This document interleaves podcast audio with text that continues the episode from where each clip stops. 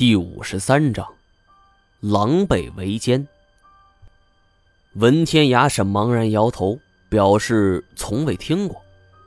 虎子说，他跟严教授是生死之交，前不久受严教授所托来照顾文天涯。文天涯听后是感动不已呀。虽然他跟严显江素未谋面，但是神交已久。可是这两个人从未谋面，这严显江为什么要托虎子来照顾自己呢？虎子这才神秘兮兮的说起。他先是问文天涯对于人的寿命极限怎么看。文天涯一愣，当然觉得这是无稽之谈了。但是虎子却不以为然，他拿出了一个本子。而这个本子恰巧是当年张道士所留的，他让文天涯慢慢看。文天涯是好奇的接过来，他本来以为虎子这斗大的字不识一筐，这怎么会有记笔记的习惯呢？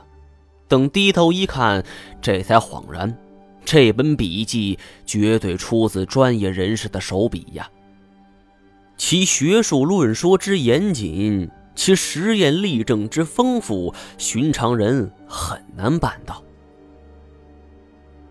接下来的几天时间里，文天涯几乎陷入了一种癫狂的状态。只要有时间，没有旁人在，他就专心研究笔记内容。后来，虎子安排他在一个破屋里写大字报，表面上对外宣称。他是要好好反省，接受心灵荡涤，实际上则是为他提供方便。这样一来，文天涯自然感激万分。没过多久，文天涯要被流放内蒙，这虎子中途还去看过一两次。在内蒙，虽然需要干活垒墙，那却比牛棚中的日子要好太多太多了。在这里，文天涯也能偶尔吃到荤腥了。有一次，他还从两个鄂伦春族猎人手中换了两只野兔子，跟前来探访的虎子是推杯换盏，大快朵颐。席间喝多了，这虎子的舌头也不灵活了，打着卷儿。文文教授，你说，你是不是？得谢谢我，要要不是我，你你还得蹲蹲牛棚呢。文天涯岂能不知道这些？他依旧面不改色，夹了一块兔头给虎子。说吧，你想要什么？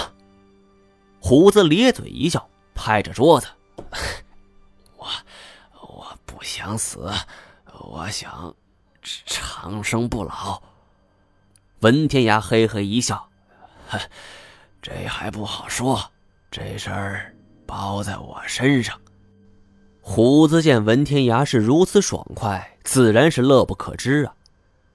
但是事情的发展却没那么简单。虎子没文化，字儿也不识几个，更不要说这种专业性超强的实验研究了。这虎子是空有一份着急的心思，却帮不上任何忙。尤其是他急于想让实验成功，是三番四次的催促文天涯。时间一长，这文天涯自然就烦了。他觉得这个门外汉迟早会成为自己的累赘。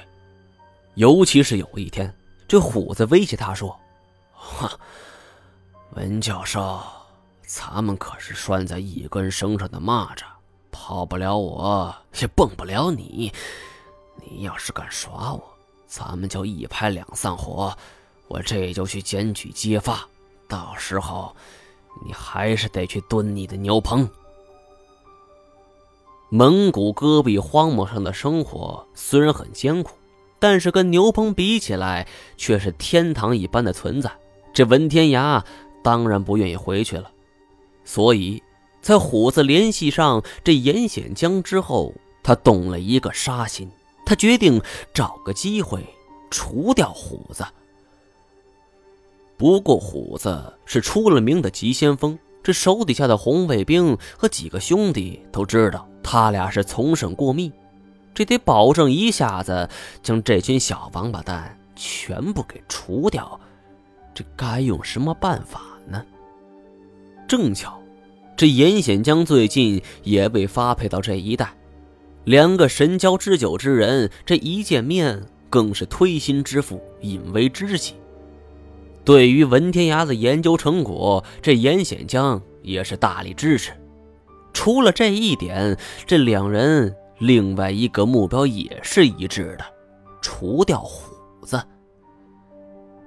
因为这事儿，虎子是知情的第三人，但是这个人跟他俩不同，这门外汉什么不懂都不说了吧，还是一个心机颇重之人。对于实验结果，这文眼二人谁都不敢打包票一定会成功。他们对虎子太了解了，这万一失败了，这个人肯定会不依不饶。更何况，知识分子骨子里。都有着一股傲气，他们不愿意被虎子这么一个没文化、没修养之人是吆来喝去的。经过一段时间筹划，他们发现，在内蒙古靠近乌兰哈达火山群一带有一座金国古墓，这其中有一道机关十分厉害。于是文天涯主动联系虎子，请他带人过来。不过遗憾的是，这棋差一招啊！虎子听闻找到了长生不老药，竟然起了独吞的心思，没带上红卫兵的心腹，而反而是拉了一帮村里的年轻后生。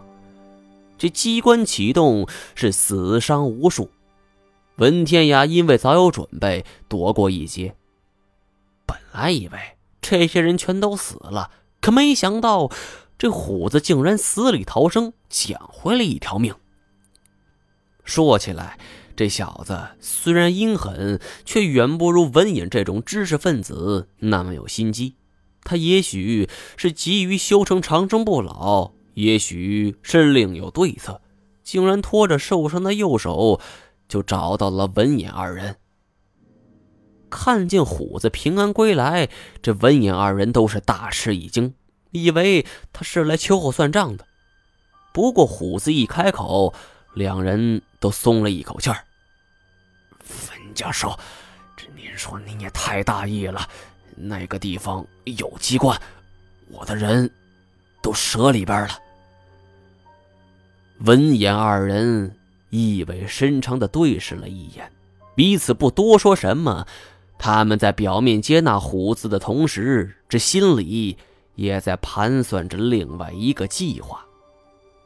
这计划目的只有一个：徐友必须死。各位听友，大家好，欢迎加入天音海听友交流群。这群号呢是一一三八一二五一六五 QQ 群啊，这是 QQ 群。再重复一遍，是一一三八一二五一六五，欢迎加入。在这里边呢。您甚至能够决定我这下一本书播什么，对吧？这因为主播的书嘛，也得靠各位听友来去推荐，所以赶快加入吧。